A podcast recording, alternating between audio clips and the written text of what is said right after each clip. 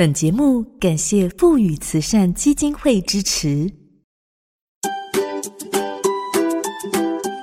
欢迎进入找寻天赋的道路，这里有故事，有方向，最重要的还有愿意陪伴、勇敢探索的你。我们一起让教育不一样。我是梁伟莹。过去我们常以为一份工作从年轻做到退休是一种职人精神，但到了这个时代，年轻人用行动告诉我们，透过工作探索生命的价值，远比职业的忠诚度来得重要。荧光焦点，非典型的职涯发展。左思管理顾问创办人刘振辉曾经担任过基金会的国际处专员，也曾经是学校的老师，后来成为创业家。这样的工作经验带给自己的收获，看起来像是浮萍一样到处漂浮。实际上，透过不同的经验，像是十年磨剑，让自己的心里对于教育的渴望更为锋利。既然是非典型的职业。也相对要面对更多不稳定的因素，必须关注在更多社会细微的角落，才能发现需求，创造新的可能。无论是选择典型或者是非典型的职业，只要能够探索自己生命的价值，都会是一个很棒的选择。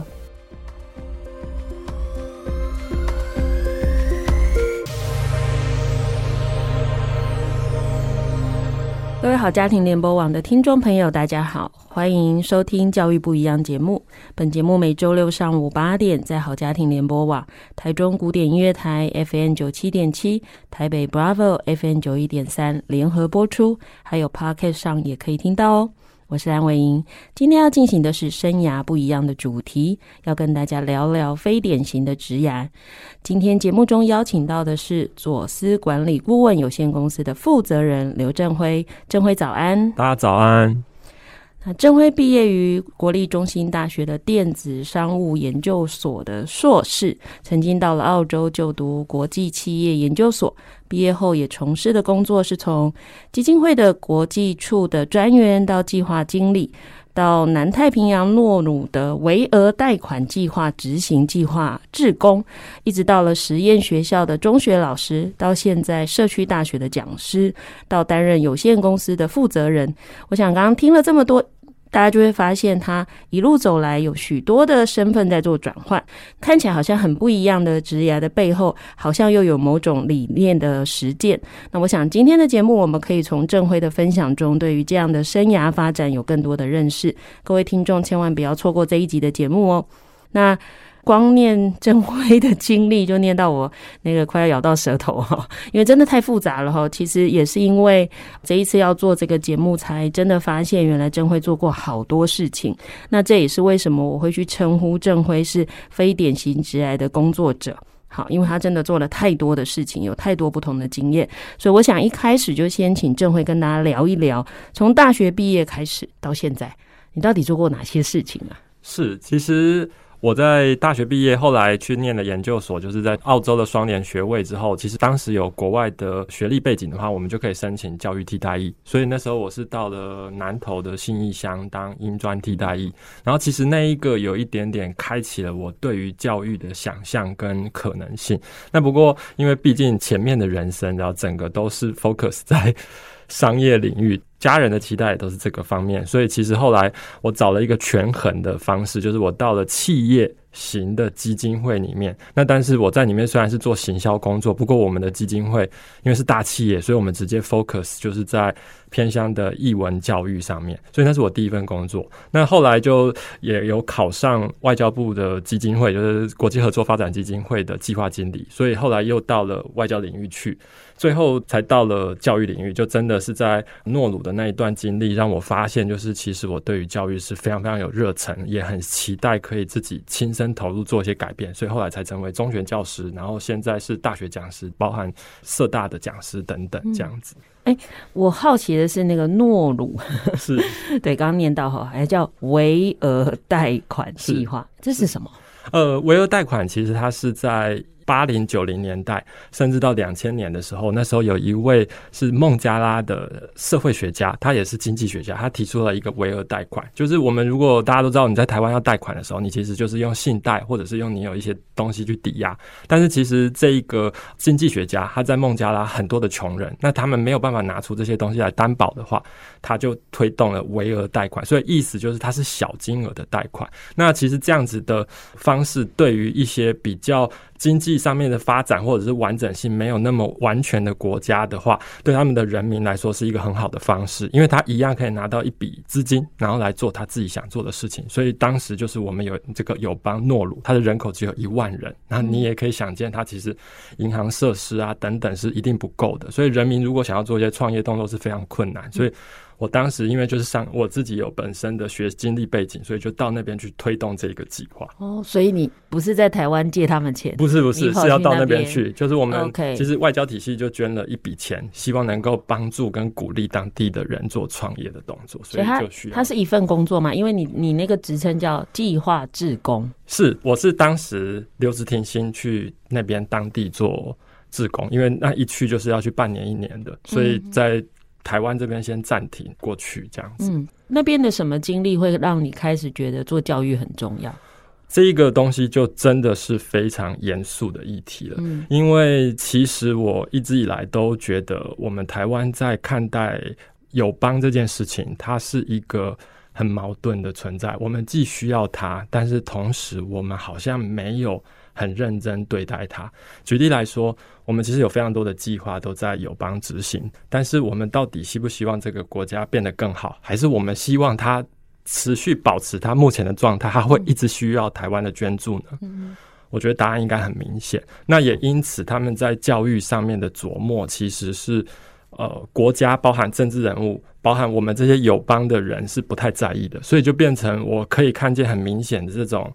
代代循环的状况非常的严重，所以其实我到当地去的时候，也有进到一些学校里面去当志工，跟他们分享台湾的事情，或者是我过去旅行的经验，鼓励这些孩子可以去看去闯。那后来发现，哇，真的是非常的挑战，因为在当地的整个社会环境，大家不重视。教育这件事情之下，我非常的担忧，所以那时候我也开始思考，如果我期待未来我们台湾的年轻人成为外交官之后，有更多教育的想象的话，那我是不是有可能进到教育场域里面去，用我自己的所见所闻，把这些在孩子还在学龄阶段，就把这些社会上面所看见的现实带给他们，那他们或许就可以长成很不一样的人，也有机会带领台湾做出改变。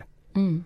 或许也可以想的，就是我们其实早期一直在讲，是如果你要让一个人根本改变，其实教育可能是一个相对来说最快速的 CP 值最高的方式。是，好，你你不带给他一些可能性跟想象，就像刚刚振辉讲的，他可能进到学校去告诉孩子他经历过的事，是，那孩子们才知道原来这个世界可以长这样。是，所以也因为这样，你才会开始觉得，哎、欸，好像当老师很棒。是真的，我有一个。很特别的经验也可以分享。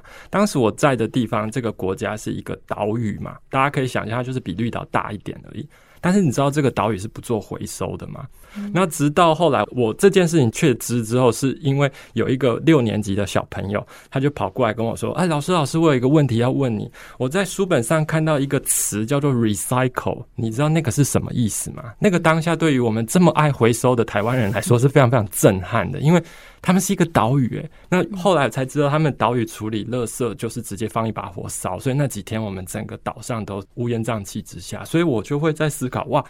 我们台湾真的从教育里面从小就让孩子们知道分类等等这些概念，它真的有影响。那所以换言之，真的就像文英所说的，就是教育一定是一个 CP 值很高可以改变事情的方式。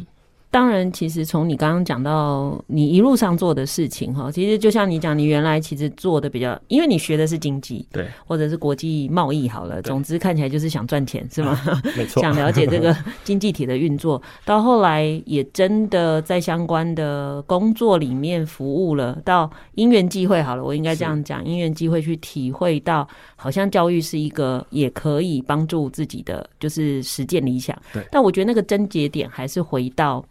其实会做这个转换，绝对不是因为教育是一种工作，是，是因为你发现你有一个好像很想要怎么说守护的事情。我如果这样讲好了，所以其实这一切的转变好了哈，这一切转变走到这样，你能不能说自己的那个理念是什么？就是到什么时候你突然发现，原来你的生命里头有你在乎的事情。然后它也影响了你怎么决定你要走的路。是，我很喜欢一个作家，就是村上春树。村上春树其实他有说过一句话，他就说，如果要他做选择的时候，一边是强者，一边是弱者，他无论如何都会站在弱者这一边。我小时候看到这句话的时候，我就觉得你这个人都没有明辨是非。那后来我才慢慢的发现，他这句话中间有一个非常非常大的哲学思维，就是。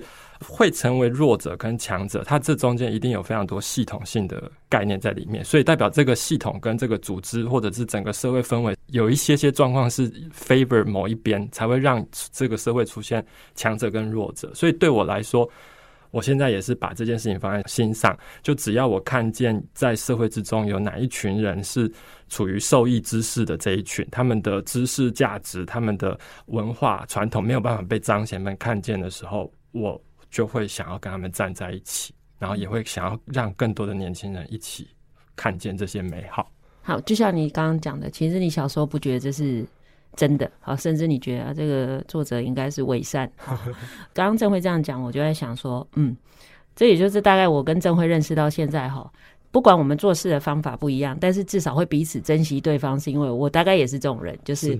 是一样有弱者跟强者，我大概会站在弱者这边。原因是因为他也要有人帮他讲话，或者是你要给他一些希望，跟他觉得对他应该是有能力去对抗这一切。哈、嗯，当然这个转变一定不是偶然嘛，因为就像你说，你从小并不是这样的。好，那我我好奇的就是说，到底什么情况下会让你真的开始意识到自己很想要为这些相对弱势的人出声音，或做一些事，或者让更多人知道他们的存在呢？其实我觉得关键的事情应该就是出现在我替代役的时候，就是我在南投信义乡服务的时候，因为我那时候第一次进到台湾的部落里面去生活，以前可能有观光，但是进到部落里面生活，你会发现有很多社会现实面的问题。举一个例子来说，就是像我以前都不知道，其实以为头虱这个东西已经消失了。那但是但是，其实在不同的环境之下，它其实还是会有这样子的状况出现。这个是一个很小的例子，但是我又发现我在那边所有接触到的人事物，特别是孩子，还有很多的家长，他们。对于一个人的好，他是不会希望你有什么回报的。他纯粹的美好，他纯粹的喜欢你这个人。那我觉得这种非常单纯或者是真切的事情，是我过去包含我在教育里面，我自己身上从来没有经历过的。所以我就会觉得，他们既然愿意做这些事情，那他们真的是一个很值得更多台湾人去认识的。可是呢，我当时学校的主管。他们自己本身也是原住民，我也可以说他是原住民的知识分子，刚好遇到，但是一定有好的。只是这边的例子就是，他有一天在我要离开之前跟我说：“真为，你做这些事情你在干嘛？反正我们的文化就是会消失啊。”嗯，哇，那个当下，包含我现在也是起鸡皮疙瘩。那个当下是我没有办法。嗯，接受诶、欸，我当下实在是太震撼了。那如果一个文化注定要消失，那背负着这一群文化这么美好文化的人们，他们该何去何从呢？从那个时候开始，只要每次遇到这种事情，他就会有点点醒跟敲响我心中的警钟，嗯，去思考跟去行动。所以应该这样说啦，就是每一个安排其实都是很美好的，包含你可能因为。做了双联的学生跑到国外去，因为这样有了一个机会可以到偏乡、到部落里当所谓的替代役。那因为没有这样奇怪的转折，你其实大概也没有机会在你生命里头出现一个改变你的一个契机嘛。然后慢慢的，其实也不是在那个当下就决定往教育走，那个当下只是发现有一些弱势的人需要被关注，所以大概也是因为这样，你就跑去诺鲁，对对，去诺鲁去看看。不然其实一般人会觉得，哦，好啊，可以出去半年，哈。可以去比较文明的地方吗？对，我觉得对台湾人来讲，他有时候很难想象某种生活的情况。回到你现在在做的事情，因为其实你这几年做的事情，我大概都知道，是，我就不做详细的说明。但我自己的来看，就是说，到底是因为你有一份理想想做，你想尽办法把你的理想放在你的工作里，还是你从头到尾就在做理想？你其实没有在做工作啊，对不对？我会这样讲，是因为郑辉本来在中学教书，这是我认识他的时候他的身份，所以他常常会在课堂里头带孩子去认识跟了解非常多在他们的生命中可能不存在，或者是存在，孩子也不觉得有什么需要了解或需要争取的事情。到正会开始慢慢带着孩子，能够主动的去为别人做一些事，所以我其实反而有点好奇，是你到底是在做工作，还是 只是在你借由这样的身份去做你的理想，甚至到你现在的工作，它是一个工作吗？还是它根本就是你的理想？是，我觉得比较偏向后者，或者是说我不要说理想这么高尚的概念，我觉得比较像是我是在过人生吧。呃，会转换其实有一个很大的关键，就是在于我觉得我身上的养分。因为在教育现场，他很多的时候是有很多你要付出，你要吐纳很多你过去的经验，把它转换成为知识传给孩子们，或者是分享给孩子们。那我发现我需要很多的更新，甚至是再回到第一线来去看、去感受跟学习，我才有办法、有能力，甚至是有那个自信，觉得有办法在教育现场直接跟孩子们做长期的交流。所以那个也等于是回应我自己现在自己内在的。状况，我觉得我需要再加强，所以我就鼓励我自己可以去换一个跑道，去尝试去挑战。但是那一个样子的机会，又可以提供我更多看见第一线，或者是直接进入第一线去看的机会。嗯。就是从发现需要去帮助一些弱势的人，到开始发现原来在弱势的地区，也许教育是一个切入点。是。到进到学校，发现其实教育推动可能不是你以为的这么容易。是。我好像不是我坐在那里蹲在那里以后，我就安心老实的做我的事。他好像还不能改变什么。是。或许我需要转换另外一个身份。好。所以从这一路的转变啊，我其实在想的就是说，其实我一开始就说你是一个非典型职业哈，就是如果是外人不懂哈，你会说啊，你这儿子怎么一直换？工作，真的，我我相信一定有一些长辈会可能跟你爸爸妈妈说：“你这儿子怎么到底在做什么？我都看不出来他在干嘛。”那这一路的转变呢、啊？嗯，虽然听起来都是大家很熟悉的工作，包含中学的老师，包含现在在社区大学当讲师好了哈，甚至自己成立公司好了。不管如何，听起来都是很正常的工作，对吧？但你觉得这些工作在别人看来，它就是一个很知识化的工作？到底对你来讲，这些工作跟这些工作的内涵，它真的跟以前一样吗？还是事实上你根本就在创？创造一个这样的职业里头的一种新的可能性，我觉得应该也是后者，就是等于它是一个有机体正在发生。就举例来说，我成立了公司好了，这公司当时很单纯，就是现在各校都需要做很多教育部的深耕计划。那大家都知道，教授非常的忙碌，所以其实他们需要有一些单位可以协助他们一起完成这些高教深耕的计划，或者是我最近接的案子，就是像是有双语。学校要推双语计划，希望让更多的学生、大学生可以去用不同的方式接触英文、说英文等等。其实这件事情是我始料未及的。我当时很开始就是觉得，哦，那就先成立，看会不会有什么样的契机跟因缘这样子。然后这一年来也是看见，哎，就有很多东西它是自己会慢慢出现的，所以其实并没有办法完整的。一开始就做预料，所以换言之，如果看起来它虽然是制式的工作，但是它其实里面有非常多的不确定性，然后有时候其实还是得承受这些不确定性带来心中的不稳定跟不安全感。但是我觉得它换来的就是有很大的自由跟很大的无限可能。所以。也不能叫自由工作者，对不对？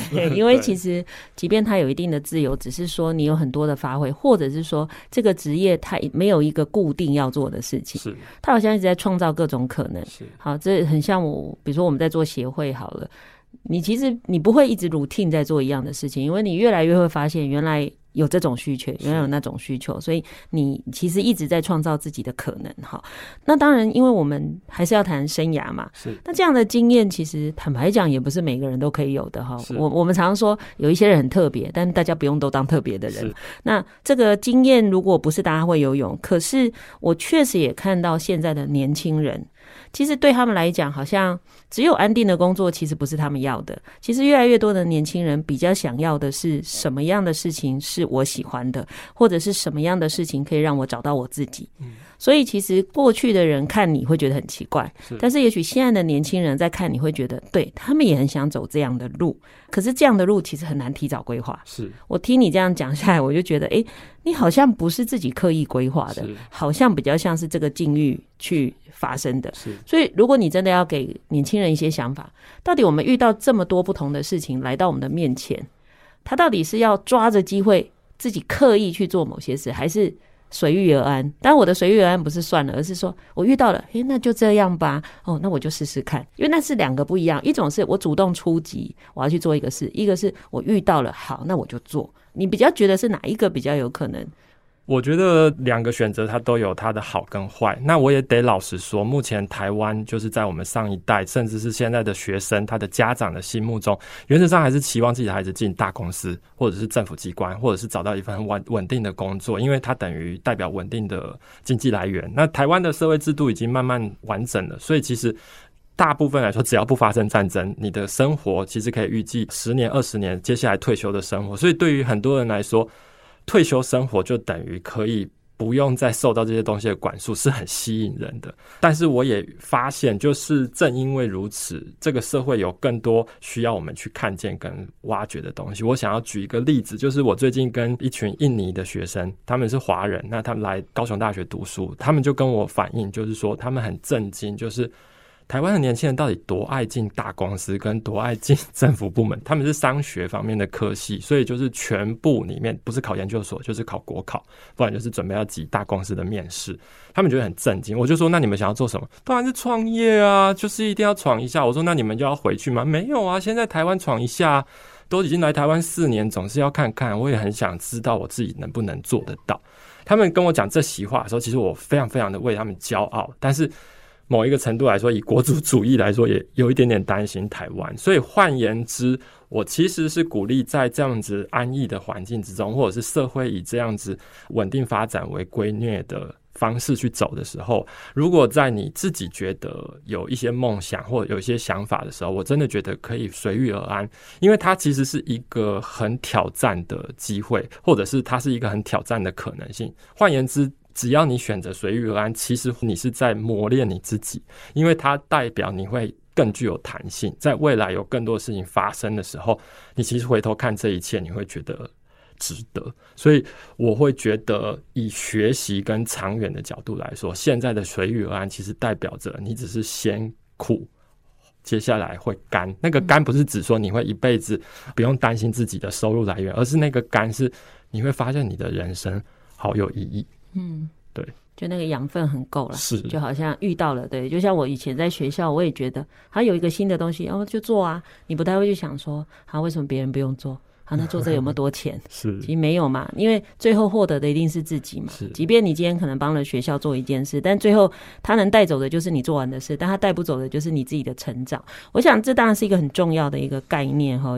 如果不是这样，大家正辉也不会走到现在啦。是，对，就是因为其实他在过程中，其实在我们来看的，就是哎、欸，其实他是一直在越来越壮大的过程。因为你的经验越多，你遇到的人越多，他其实会丰富你原来的想象跟哲学。比如说你原来的理论就有这些，那因着你不同，你看你以前遇到的学生，以前遇到的，比如说移工，到你现在遇到的可能外籍的学生，是，你就会发现你对这件事的论述可能越来越完整。没错，以前可能只有某个角度，对对，因为以前我常常跟郑慧说，郑慧你会不会只是某一种 极端？好，对。但是我们其实，当我们遇到人越来越多的时候，他其实补足了所有我们可能过去没有看见的面向。嗯、那当然，这一路的经历，我就很想问你的是，假如你要把你到目前为止的人生分成几个阶段？你会怎么分？那每个阶段你自己最大的学习是什么？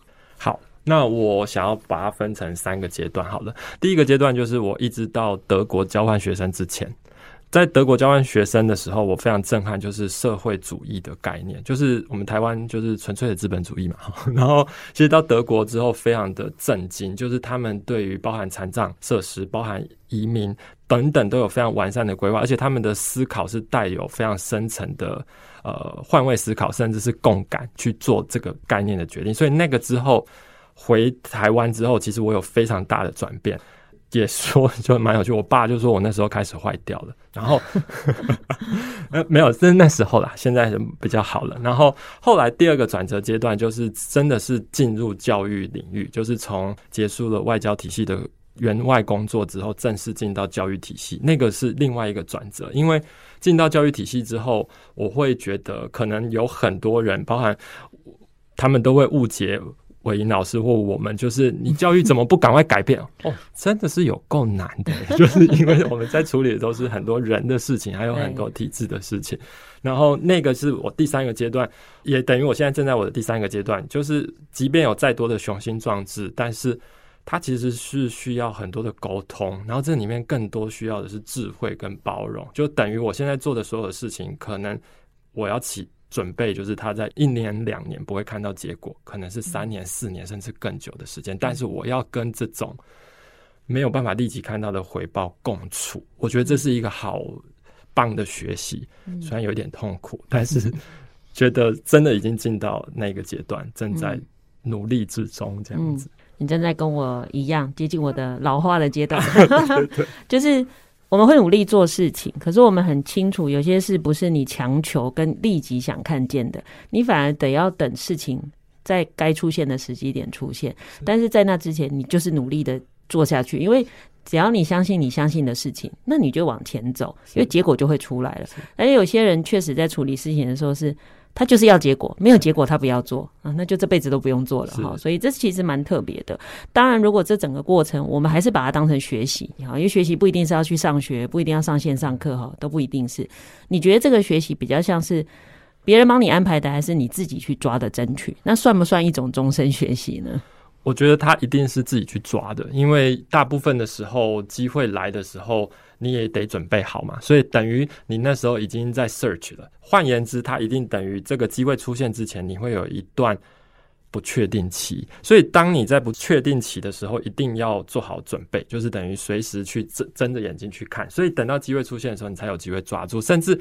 一开始你只是看到一个窗户的缝，你要把头塞，用力把半身挤过去，才有可能整个身体都过去，那才有可能往新的那个方向去走。所以一定是自己努力来的。那我也相信，这绝对就是现在教育体系一直在鼓励的终身学习的制度，就包含我自己现在在社区大学也看得见，慢慢的有往这个趋势去走，就是他对于学习的看法，人们对于学习的渴望，其实已经。开始变成像是布布鲁姆的那个更高的 level 去走，它绝对不是我要吃饱饭而已，而是说我要怎么样成为一个更好的人，这样。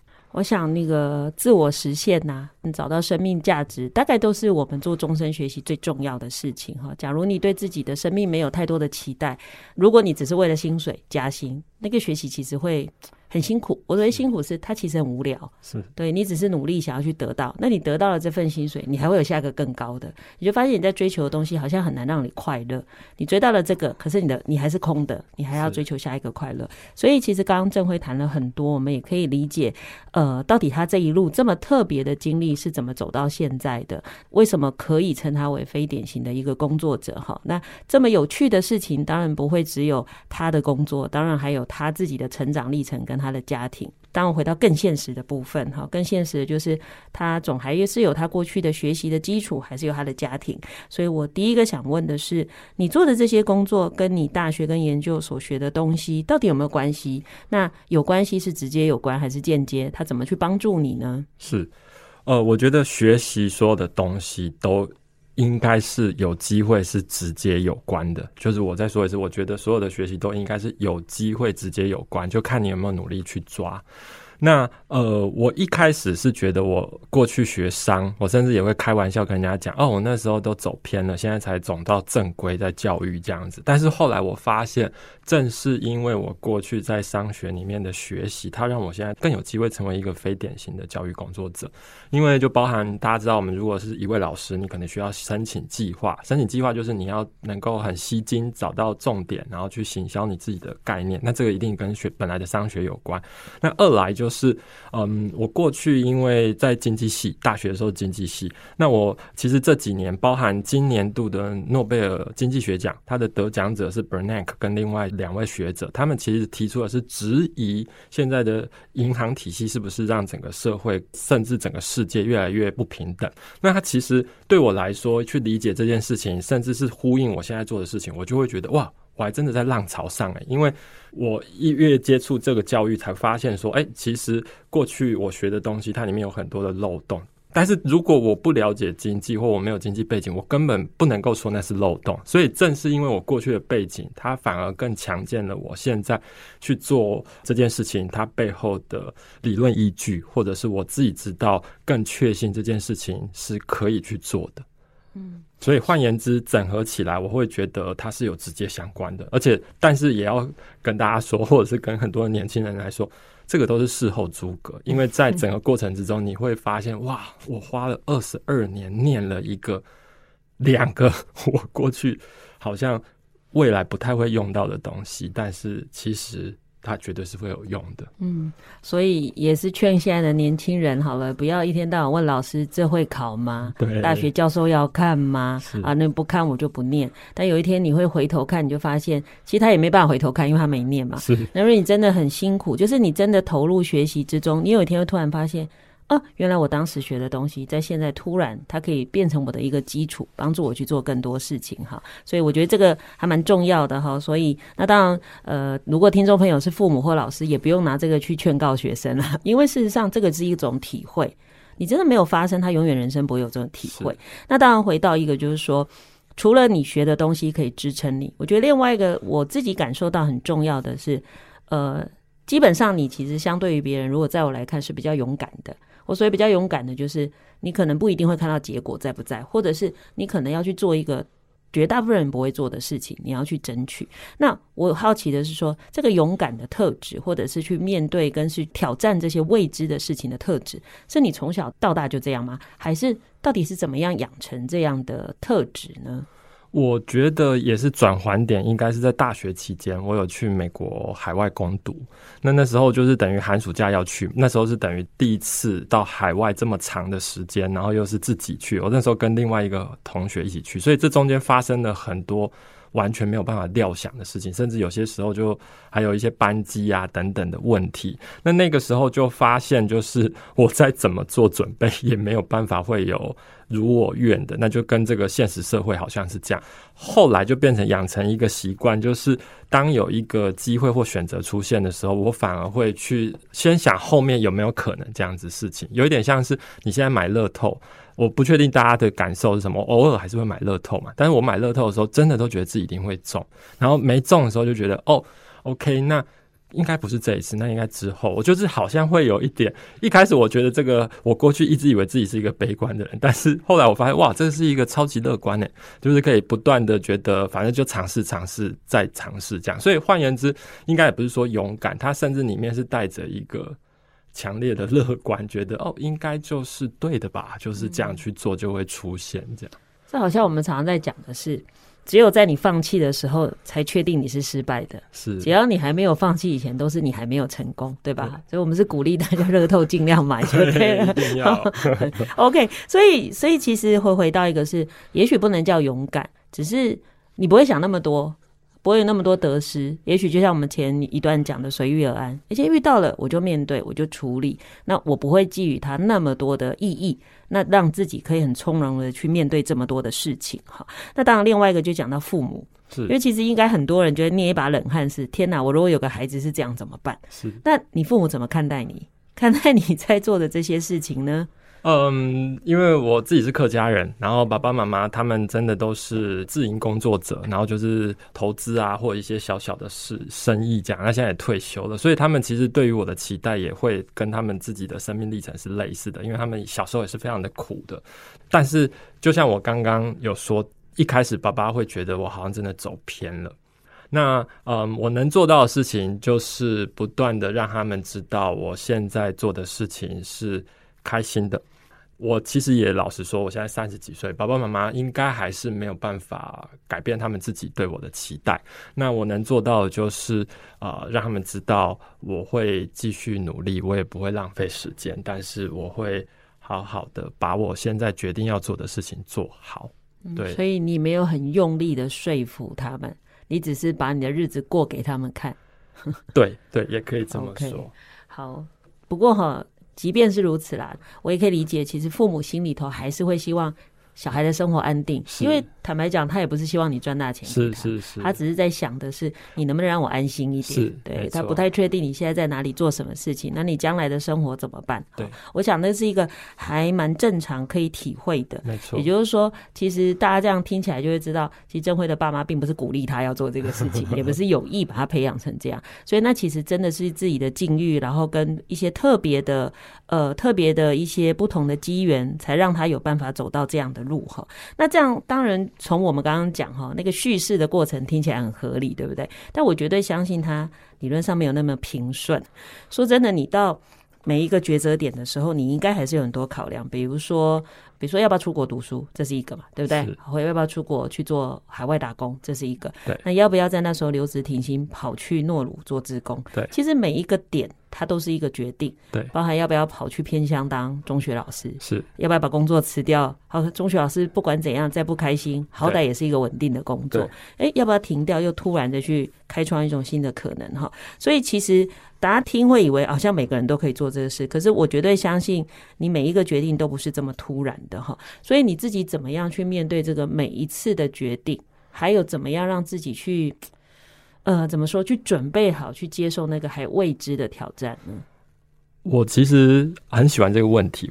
因为这个问题，我就来思考。我发现我自己是一个很顽固的人。我举一个例子来说好了，就是当时不管是要决定出国，或者是直接要中断我在员外工作的生活，那其实是蛮光鲜亮丽的。然后要到台湾的偏乡，就是大家所称的台东去。那其实那时候我内心只有想两件事情。第一件事情是，我真的好想做教育，所以我一定要做教育。那机会之窗就打开了。那第二个是，诶、台东、欸，诶，我之前在第一份工作教育基金会的工作有去过，然后觉得那个地方的人很好、欸，诶，换言之，整个选择里面，我只选择看见二十 percent 我要看的。那我知道，至少我去这二十分一定会拿到手，所以我就去做了。后面的八十分当然也会慢慢的涌现嘛。那但是对我来说，反正只要有这二十分是我最想要拿到的，我就是要努力去做。这个中间当然是有很多的不安，但是我会以我最想要做到的目标，看着它，往它慢慢前进。就抓着自己最在意或者是可以把握的，是好。但是你刚刚也听到了不安，对不对？是。所以我其实也想问的是，在这么多的不同的转折的过程中，我觉得每个人都还是有弱点，是对，就是有某种的不确定，特别会让自己不安。是。那以你自己来讲，在这么多的转换过程中，哪一些事情，哪一种类型的事情会让你特别不安呢？呃，其实年轻的时候，在更年轻的时候，可能的不安就是自己有没有办法撑过去，或者是自己有没有办法适应。那现在。可能当然会一定会再加入，年纪越长一定会加入，包含有经济能不能持续的这种不安。嗯、那对我来说，这些东西真的还是辛苦的，就是等于你真的要一直持续去跟他沟通。所以家人朋友的支持，偶尔大吃一顿或者大喝一场啊等等。就是需要的。那甚至，嗯，之前也有学过禅修，我觉得那个也对我蛮有帮助的。就是有时候，呃，让自己可以跟这些思绪断了联系。然后现在每天做瑜伽啊等等，我觉得那些都会有一些帮助，就让自己不要处在这个不安的情绪里面。嗯，所以也让听众朋友知道，就是。你看到他的勇敢，好像他什么事都担得下来，但是其实大家都有脆弱的时候。是，所以刚刚郑辉有讲，你可能用禅修，或者找朋友大吃大喝，是是，是，或者让自己做瑜伽。总之，你还是会调整自己的身心的状态嘛。哈、嗯，但是其实你刚刚讲了一个很现实的，其实我们当每次提到非典型工作者，就会想到的是经济，哎、欸，有没有退休金？对，对你自己怎么规划这一块呢？呃，当然也有做一些投资。那当然，呃，最近股票市场也没有很好嘛，对不对？那也一样是去看美。好的那一面，起码我还没卖掉，所以输赢还不知道。所以同样的，也用同一套哲学来做这样子的思考。是对，就像常常有朋友说：“哎、欸，你房子涨嘞，哇，现在一平多少？”我就说那叫未实现获益。对，所以也不用开心哈，就是没有卖之前，你也没赔，你也没赚哈。也就是说，即便你其实做这样的工作者，事实上你你应该是换一个，是一般人的退休金是感觉是政府养、公司养，但是当你成为这样的工作者，你得要为自己规划更多的事情。好，所以确实还是要有一些基本的理财的概念哈。那当然回到一个嗯，比如说。面对我刚刚其实前一段也有提到年轻人的部分哈，就是面对这些不确定或快速变动的这整个社会，我觉得真的蛮难去想象那个职业的生涯可能像父母想的这么稳定，或者的一份工作从头到尾都不变。其实，即便现在当老师，这几年我们都很清楚，当老师，哇，我的天呐，真的是挑战。是，尤其是过去这两年，你不但要忙着设计课程，还要忙着调整你的镜头，对，因为突然变线上了，所以对你，你本来不用做的事，突然要做了。所以，其实今年好多地方找不到老师，是因为那个压力太大了。所以，其实那个职业已经跟大家不太一样了。所以，你怎么去提供年轻人去看待？呃，一方面不是只只有自己的生涯发展的抉择，我觉得更多的是这整个世界的变动，是你其实已经很难掌握了。是，那到底我们应该怎么去看待这个外在世界的掌握，跟那个变化，跟自己内在的一直的变动？那怎么去面对这些事情呢？嗯，其实伟云老师有提到一个东西，我还蛮喜欢的，就是。每一个人在这条路上都是不断的去更加认识自己。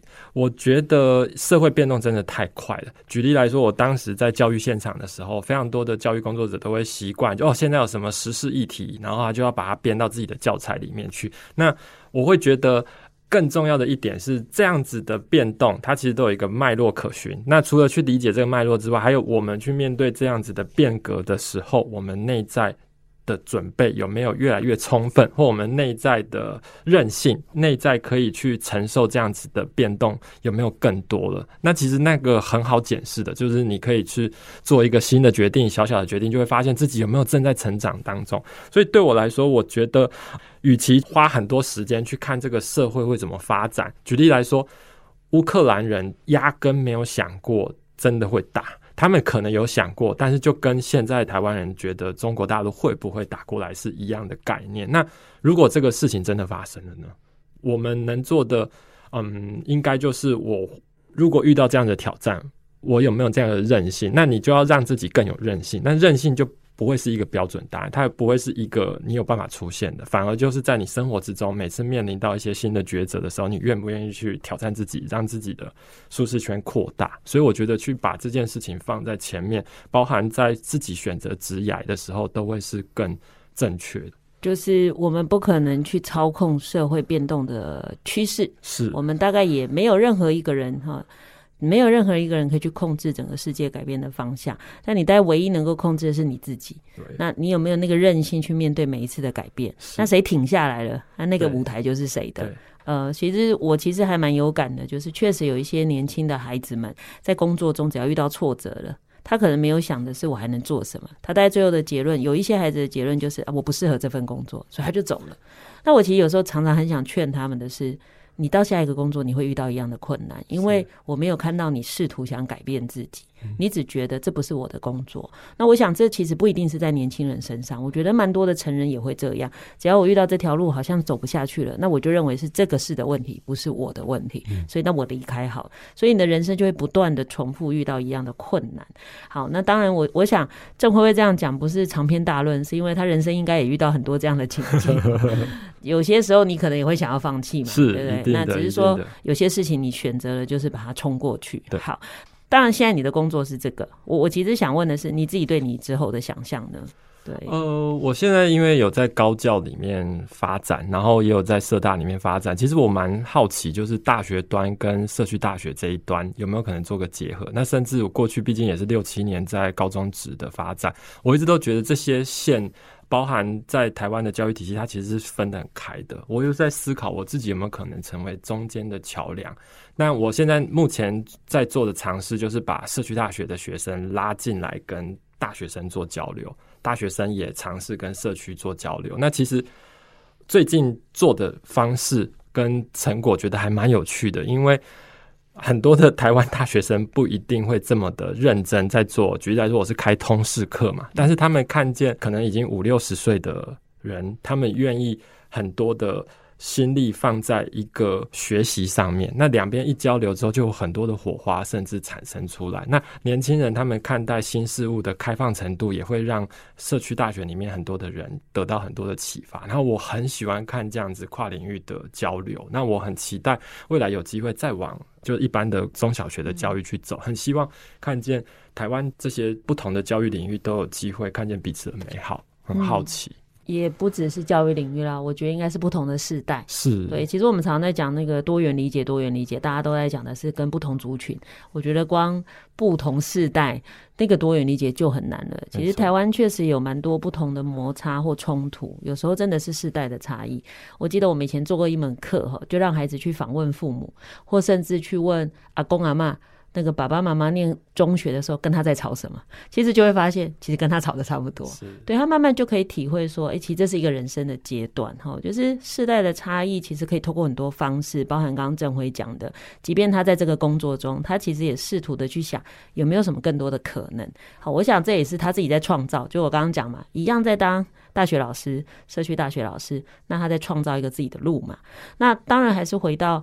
我觉得前面刚刚郑辉一直提的，你对于弱势的人的关注，因为我一直知道郑辉跟很多不同的团体其实是有接触的，不管是正式或非正式的。那这个是我自己岔出来很想问的，就是郑辉可以告诉大家，到底台湾还有多少其实我们从来很少去注意的一些弱势，或者我我也不要用弱势这个词，就是没有被平等对待或在关注的一些群体，是需要大家更留意的呢？我简单来说，因为尤其到我现在在高雄，我其实觉得更明显，呃，可以发现，其实台湾的弱势，或者是我还是觉得用这个定义是 OK 的哈。它其实很明显，就是我们台湾是笑贫不笑其他的，我们最 care 的是这个人有没有钱，只要你是有钱人，不管你是东南亚人还是你是原住民，我都很尊重你。换言之，就是。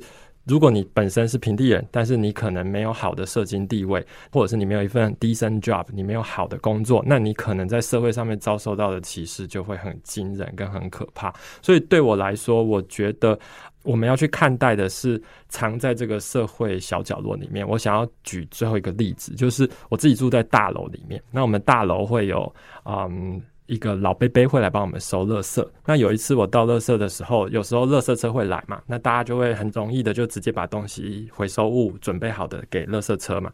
阿北就会跟这些人要。然后我有一次给这个阿北，阿北就很开心，一直跟我谢谢谢谢谢谢。我就说阿北，你不要跟我谢谢，你帮我们做这个整理很棒。然后他就说没有，他前两天才遇到另外一个人在倒垃圾的时候，然后他跟他要这个回收物，结果那个人竟然骂他说：“你这人怎么那么贪心啊？”那我给你的话，你要给我多少钱？那个当下，我其实非常非常的冲击哈。我觉得，呃，如果一个人做到这种程度，连你的垃圾你都要在意，而且人家是真的是在帮你服务，即便那可以换来非常微薄的经费，你都要这么在意的时候，这让我感到非常的难堪。身为一个台湾人，就是有必要吗？然后还有我们的社会到底要走向哪里去呢？如果不断的炫富，不断的去追求这些东西。你真的会穷到只剩下钱而已。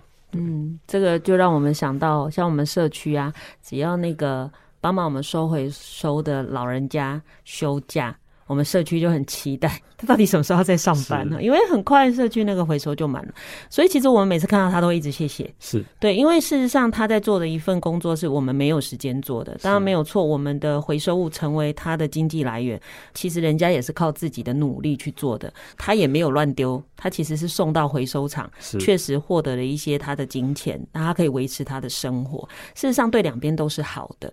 那我可以体会刚刚振辉讲的这个感受，因为如果我是那个老人家，当场有人这样说我。我觉得我应该很糗。就是我好像在跟你偷东西、要东西，好像我在路边跟你要钱。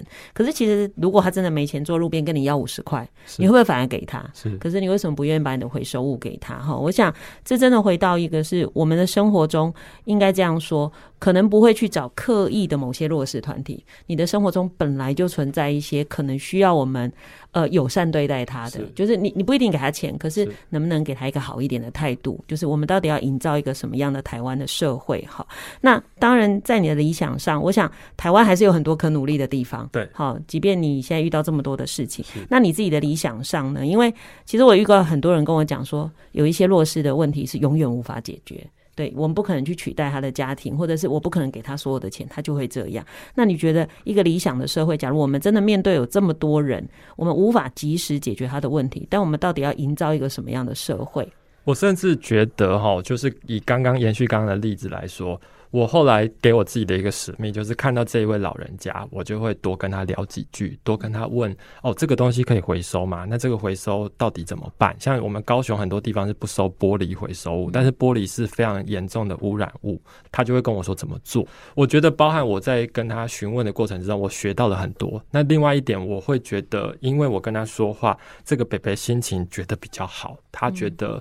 他不是一个工作者，他是一个服务者，或者是他是一个知识的 provider。然后这个过程让我非常的美好，我觉得很开心，我自己觉得是好的。所以换言之，延续维英老师刚刚讲的，如果大家在身边有看见这些事情发生的时候，我觉得你也不用太刻意的说我要多做什么改变。那我觉得就听听吧，因为每一个人只要能够有诉说的机会，他都会得从里面得到很多的力量。那聆听者同样也可以从这个过程之中得到很多。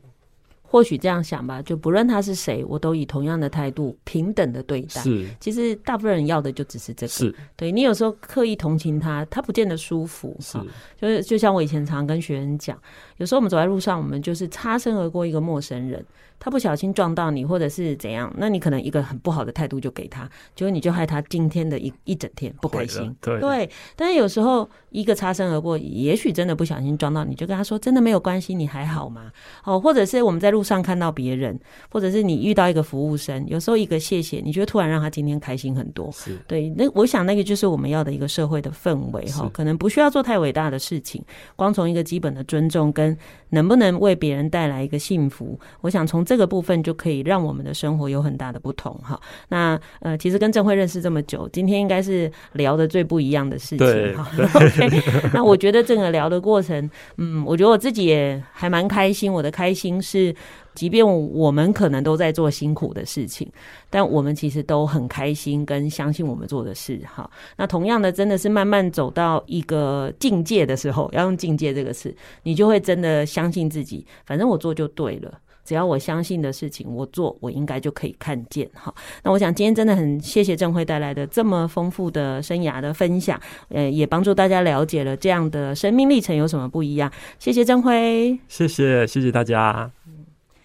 感谢您收听今天的节目，欢迎大家上脸书加入教育不一样的粉丝团。如果您对节目有任何疑问或想要交流的感想，都可以上脸书私讯留言，我会安排回复。接下来，请您继续锁定好家庭联播网台北 Bravo F N 九一点三、台中古典音乐台 F N 九七点七，也邀请您上 Podcast 搜寻订阅教育不一样。感谢左思管理顾问有限公司的负责人刘振辉的受访，我是蓝伟莹，教育不一样，我们周六上午八点见。以微笑点亮教学现场，富予慈善基金会与您一起支持教育，陪伴生命找到自我价值。